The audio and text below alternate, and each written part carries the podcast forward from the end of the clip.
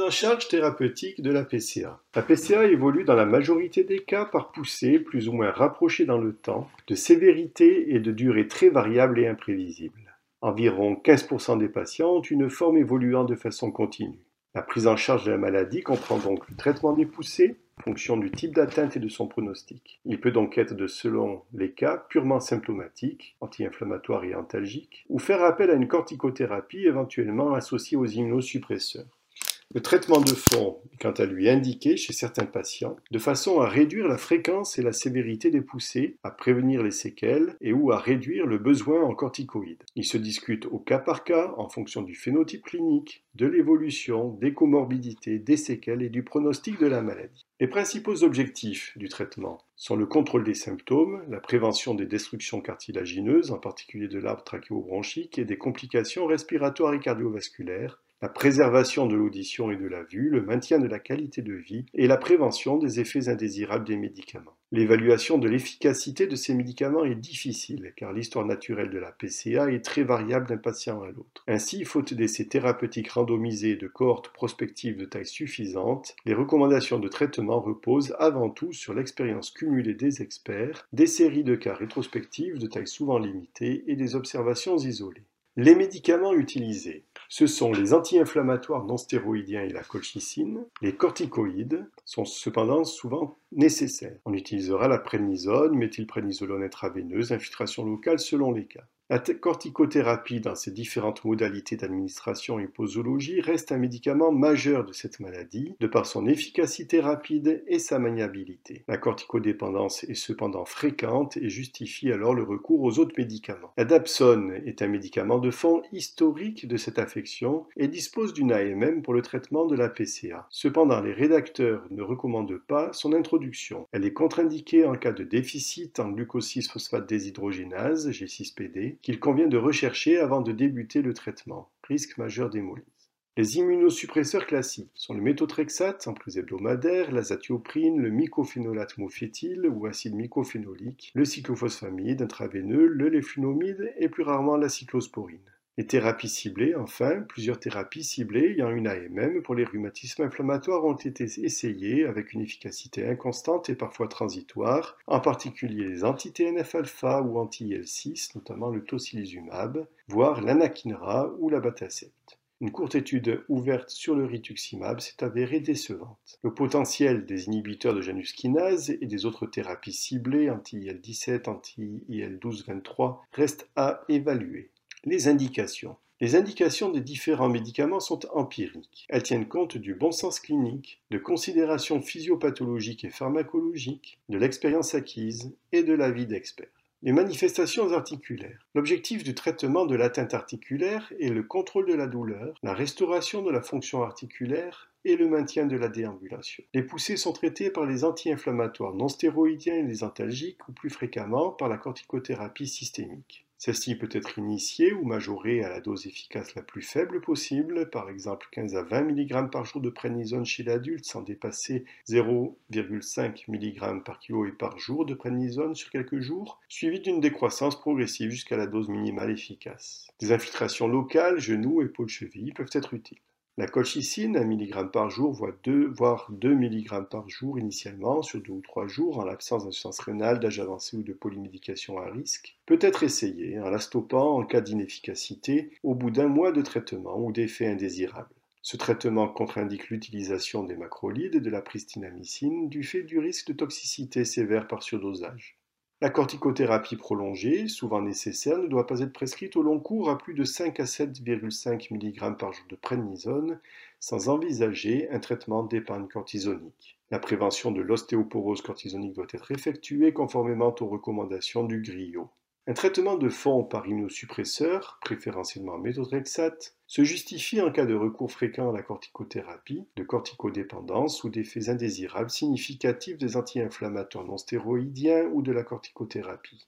En cas d'échec du méthotrexate, on peut recourir à un immunosuppresseur de deuxième intention, parmi lesquels l'azatioprine, le mycophénolate mofétyle ou le léflunomide, et éventuellement à une thérapie ciblée, préférentiellement anti-TNF ou inhibiteur du récepteur de l'interleukine 6. Le recours au cyclophosphamide, immunosuppresseur puissant, n'est pas indiqué dans les atteintes articulaires en raison d'un mauvais rapport bénéfice-risque. Traitement des chondrites du nez et du pavillon de l'oreille. L'objectif du traitement est avant tout le contrôle de l'activité de la maladie et la prévention de la déformation. Les poussées sont traitées par les anti-inflammatoires non stéroïdiens et les antalgiques ou plus fréquemment par la corticothérapie systémique en cure courte. Celle-ci sera par exemple initiée à 0,5 à 1 mg par kilo et par jour de prénisone chez l'adulte sans dépasser 60 à 70 mg par jour pendant quelques jours jusqu'à l'amélioration suivie d'une décroissance progressive sur une dizaine de jours. En cas de corticorésistance ou corticodépendance, l'introduction d'un traitement de fond sera discutée, par exemple la colchicine ou le méthotrexate. En cas de fort préjudice esthétique, un geste de plastie nasale peut être pratiqué dans les centres de référence ou de compétence après concertation médico-chirurgicale. Ce geste doit se faire à distance de toute poussée inflammatoire et autant que possible sous faible dose de corticoïdes. Traitement des chondrites laryngées et trachéobronchiques. La prise en charge des patients présentant une PCA avec atteinte laryngée ou trachéobronchique doit se faire en étroite collaboration avec le pneumologue et ou le médecin ORL. L'objectif du traitement est d'obtenir rapidement un contrôle aussi complet et durable que possible de l'inflammation cartilagineuse, dans l'espoir d'éviter l'évolution vers la trachéobronchomalacie et l'insuffisance respiratoire, et ceci en évitant un risque iatrogène trop important, particulièrement infectieux. La corticothérapie d'attaque est de 0,5 à 1 mg par kg et par jour d'équivalent prénisone, sans dépasser 60 à 70 mg par jour durant au moins 3 semaines, selon la gravité et l'évolution clinique, puis à dose dégressive avec pour objectif d'atteindre une posologie inférieure ou égale à 15 mg par jour à 3 mois et inférieure ou égale à 10 mg par jour à 6 mois. Les bolus de méthylprénisolone 250 à 1000 mg par jour pendant 1 à 3 jours peuvent être utilisés selon la gravité. Une corticothérapie inhalée peut être associée. En cas de poussée grave, responsable d'insuffisance respiratoire aiguë, le traitement d'induction associe la corticothérapie à forte dose initiée par des bolus de méthylprénisolone et le cyclophosphamide en bolus intraveineux, 0,5 à 0,7 g par mètre carré, en prenant en compte l'âge et la fonction rénale par analogie avec le traitement des vascularites nécrosants. On recommande la prise d'un avis auprès d'un centre expert. Une fois la rémission obtenue, le traitement d'entretien repose sur un immunosuppresseur conventionnel, mycophénolate mofétyl ou azatioprine, administré pendant plusieurs années en association à une corticothérapie à posologie minimale efficace. Un traitement antibiotique doit être institué au moindre doute car les infections accompagnent volontiers les poussées de la maladie. La prévention du risque infectieux pulmonaire doit être optimisée parallèlement à l'initiation de ces médicaments prévention de la pneumocystose, vaccination, kinésithérapie notamment. Gestes locaux, en cas d'urgence, une trachéotomie, souvent transitoire, peut être nécessaire en cas de sténose glottique ou sous-glottique symptomatique. Hors urgence, en cas de sténose bronchique, l'endoscopie interventionnelle permet de pratiquer une dilatation au ballonnet, une dilatation au bronchoscope et la mise en place de prothèses endobronchiques ou endotrachéales en fonction des situations. Lorsqu'elle est envisagée, la fibroscopie doit être soigneusement discutée en raison des risques spécifiquement associés à cet examen chez les patients ayant une polychondrite avec atteinte trachéobronchique. Il existe en effet un risque de bronchospasme, de poussée inflammatoire aiguë, d'œdème laryngé, de perforation potentiellement fatale. Le rapport bénéfice-risque de ce geste doit être discuté en concertation avec une équipe hautement spécialisée. Lorsqu'elle est nécessaire, la fibroscopie doit être effectuée par un opérateur prudent et entraîné, avec des moyens de trachéotomie et de réanimation et de chirurgie thoracique à proximité, éventuellement précédé par un bolus de méthylprénisolone.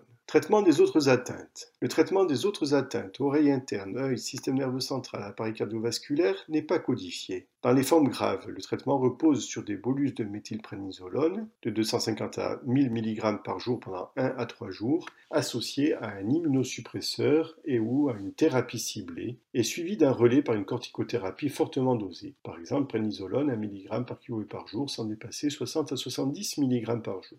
En cas d'atteinte oculaire, la prise en charge thérapeutique doit faire l'objet d'une concertation avec un ophtalmologiste ayant l'expérience des pathologies systémiques. La prise en charge de la phase active des manifestations inflammatoires repose sur un traitement local associé à un traitement systémique au cours des manifestations suivantes sclérite, kératite ulcérée, uvéite postérieure avec ou sans vascularite rétinienne. Pour le cas particulier des sclérites sans signe de gravité et épisclérite, un traitement systémique par anti-inflammatoire non stéroïdien peut s'avérer efficace. Les sclérites sévères nécessitent un traitement par corticothérapie systémique à forte dose et immunosuppresseur. En cas d'atteinte ophtalmologique grave ou récidivante, il convient de réévaluer le traitement de fond en concertation avec un centre de référence ou de compétence. Une infection locale herpétique ou bactérienne doit être recherchée et traitée au moindre doute. La constitution d'un anévrisme de l'aorte ascendante ou d'une valvulopathie aortique ou mitrale peut nécessiter une intervention chirurgicale. En cas de décision chirurgicale, on s'efforcera d'intervenir de façon planifiée chez un patient contrôlé au plan inflammatoire systémique afin de limiter le risque de lâchage de suture et avec une corticothérapie à la dose minimale efficace. Dans cette hypothèse, une exploration complète des gros vaisseaux efférents de l'aorte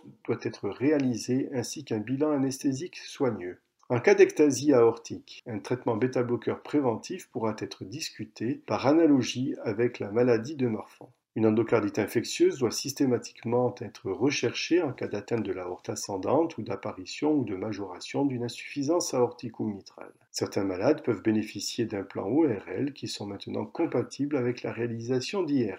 Traitement des formes pédiatriques. Ces situations étant très rares, elles nécessitent la prise de contact avec un centre expert. Traitement en présence d'un syndrome myélodysplasique. La stratégie thérapeutique des patients avec polychondrite associée à un syndrome myélodysplasique, ainsi que celle du syndrome Vexas, relève d'une prise en charge spécialisée en collaboration avec une équipe référente pour les syndromes myélodysplasiques. La corticothérapie systémique est utilisée en première intention pour traiter les manifestations de la PCA dans ce contexte. La corticodépendance étant fréquente et les immunosuppresseurs mal tolérés, les thérapies ciblées sont souvent utilisées avec une efficacité très inconstante. Un traitement précoce spécifique de la myélodysplasie par agent hypométhylant comme l'azacitidine est donc une option à envisager afin de contrôler la PCA dans les cas difficiles. Un soutien transfusionnel régulier et la prévention de l'hémochromatose peuvent être nécessaires. La greffe de cellules souches est à discuter en réunion de concertation pluridisciplinaire en prenant en compte l'âge et l'IPSSR. Les mesures d'accompagnement au traitement. Les mesures d'accompagnement sont celles de toute corticothérapie systémique. Les patients doivent être vaccinés dès que possible contre le pneumocoque, la grippe, les maladies émergentes selon les recommandations en cours, notamment le Covid-19. Certains traitements diminuent la réponse anticorps aux vaccinations, notamment anti-Covid. On recommande également la mise à jour des vaccinations conformément au calendrier vaccinal, dont l'administration d'un rappel de vaccination anti-coqueluche. La kinésithérapie respiratoire est importante pour lutter contre l'encombrement bronchique. Il convient de s'assurer de l'absence de reflux gastro-œsophagien ou de syndrome d'apnée du sommeil pouvant être des facteurs aggravants. Les complications de la corticothérapie, des immunosuppresseurs et des thérapies ciblées doivent être systématiquement prévenues et le patient doit être éduqué dans ce but se référer à ce sujet aux fiches rédigées par le Club Rhumatisme Information sur cri-net.com, fiches pratiques et session dernière mise à jour.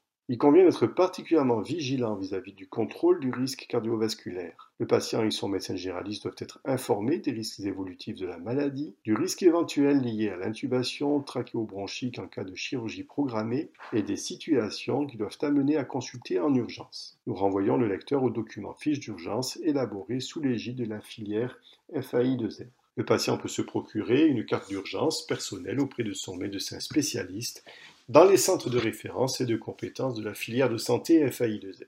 Éducation thérapeutique et modification du mode de vie. L'éducation thérapeutique du patient est un soin indissociable de la prise en charge d'une maladie chronique. L'éducation thérapeutique est un élément clé de la prise en charge globale du patient. Cette démarche, qui se doit être pluridisciplinaire, a été définie par l'Organisation mondiale de la santé. L'éducation thérapeutique vise à aider les patients à acquérir ou maintenir les compétences dont ils ont besoin pour gérer au mieux leur vie avec une maladie chronique. Elle fait partie intégrante et de façon permanente de la prise en charge du patient. Elle comprend des activités organisées, y compris un soutien psychosocial, conçues pour rendre les patients conscients et informés de leur maladie des soins, de l'organisation et des procédures hospitalières et des comportements liés à la santé et à la maladie. Ceci a pour but de les aider ainsi que leurs familles à comprendre leur maladie et leur traitement, collaborer ensemble et assumer leurs responsabilités dans leur propre prise en charge dans le but de les aider à maintenir et améliorer leur qualité de vie. Une information orale ou écrite, un conseil de prévention peuvent être délivrés par un professionnel de santé à diverses occasions, mais ils n'équivalent pas à une éducation thérapeutique du patient.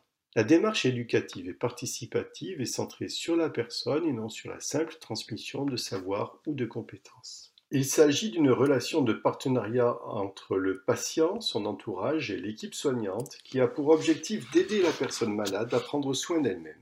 Ainsi, l'éducation thérapeutique donne aux patients l'opportunité de s'inscrire au centre d'un parcours de santé individualisé et maîtrisé entre une norme thérapeutique proposée par l'équipe soignante et celle du patient issue de ses représentations et de ses projets. L'éducation thérapeutique pour les patients souffrant de polychondrite chronique atrophiante. Pour les patients ayant une PCA, l'éducation thérapeutique portera en particulier sur les points suivants. Thèmes à aborder, qu'est-ce que la polychondrite chronique atrophiante? Les traitements, la rechute de la maladie, les mesures hygiéno-diététiques, vivre avec. Revoyons chacun de ces points. Qu'est-ce que la polychondrite atrophiante? Objectif pédagogique, liste non limitative, être en mesure de définir ses manifestations cliniques, comprendre le sens du suivi biologique, savoir tirer de son bilan biologique de routine les informations nécessaires à son suivi, pouvoir expliquer avec ses mots le mécanisme de la maladie, maladie chronique, auto-immunité, inflammation des cartilages, introduction à l'importance du suivi régulier. Pour le thème, les traitements. Les objectifs sont comprendre son traitement, pouvoir définir la cinétique d'action de ces traitements, appréhender les effets indésirables, savoir se servir de son traitement au quotidien, comprendre la nécessité d'une prise régulière de son traitement, adaptation des règles hygiéno-diététiques en rapport avec la prise d'une corticothérapie ou d'un traitement immunosuppresseur. Pour le thème rechute de la maladie, les objectifs sont reconnaître l'apparition des signes d'activité clinique et biologique de la maladie et mettre en place une action adaptée, identifier les facteurs déclenchants et apprendre à les prévenir, notamment l'importance d'une bonne adhésion au traitement. Pour le thème mesures hygiéno-diététiques, connaître et adapter son régime sous corticothérapie, un port individualisé en sel et sucre lent et rapide, adopter une alimentation équilibrée, Sensibiliser aux risques infectieux, rappel sur les vaccinations, règles d'hygiène pour réduire le risque d'infection, connaître l'importance de l'arrêt du tabac. Pour euh, le thème Vivre avec, les objectifs sont exprimer ses représentations et son ressenti de la maladie, normaliser l'expérience de la fatigue et mieux utiliser son énergie, adopter des mesures centrées sur son bien-être, développer l'estime de soi mise à mal par la maladie, amour de soi, image de soi, confiance en soi, découvrir et mobiliser des ressources utilisables contre les difficultés rencontrées au quotidien, psychologue, assistants sociaux, instruction d'un dossier MDPH, Enfin, exprimer l'impact de la maladie sur la vie quotidienne et mettre en place des stratégies d'adaptation. Les patients ayant déjà effectué les séances de TP peuvent participer à des séances de renforcement, forme d'ETP continue qui consolide et actualise les compétences du patient, ou à des séances de reprise lorsque le patient a besoin d'un suivi approfondi en cas de difficulté dans l'apprentissage, de non-atteinte des compétences choisies, de modification de l'état de santé du patient, du contexte et de ses conditions de vie. Une ETP pour les proches aidants familiaux ou proches aidants qui accompagnent les patients atteints de polychondrite chronique atrophiante particulièrement sévère. Le rôle des aidants est essentiel pour soutenir les patients souffrant de polychondrite chronique atrophiante particulièrement sévère, ce qui est une situation rare. Il est alors nécessaire de prévenir, repérer, orienter et prendre en charge les besoins et les difficultés liées à cet accompagnement. Une ETP individuelle ou collective dédiée aux aidants familiaux peut être proposée pour prévenir leur épuisement. Les séances de TP pour les patients souffrant de polychondrite chronique atrophiante sévère peuvent être ouvertes aux aidants, lesquels vont pouvoir accompagner le patient et participer avec lui. Recours aux associations de patients. Les associations de patients ont un rôle primordial dans l'accompagnement des patients avec maladies rares. Les associations de patients permettent un accompagnement des malades et de leurs proches dans l'éducation thérapeutique en collaboration avec les professionnels de santé et pour faire aboutir un certain nombre de demandes visant à améliorer la vie quotidienne du patient. Les associations de patients offrent aussi un lieu d'écoute et d'échange où des patients et des proches aidants peuvent se rencontrer.